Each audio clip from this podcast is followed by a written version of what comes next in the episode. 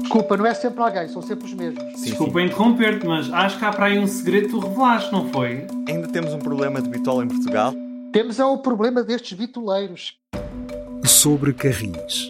Conversas de Bitola Alta com Carlos Cipriano, Diogo Ferreira Nunes e Ruben Martins.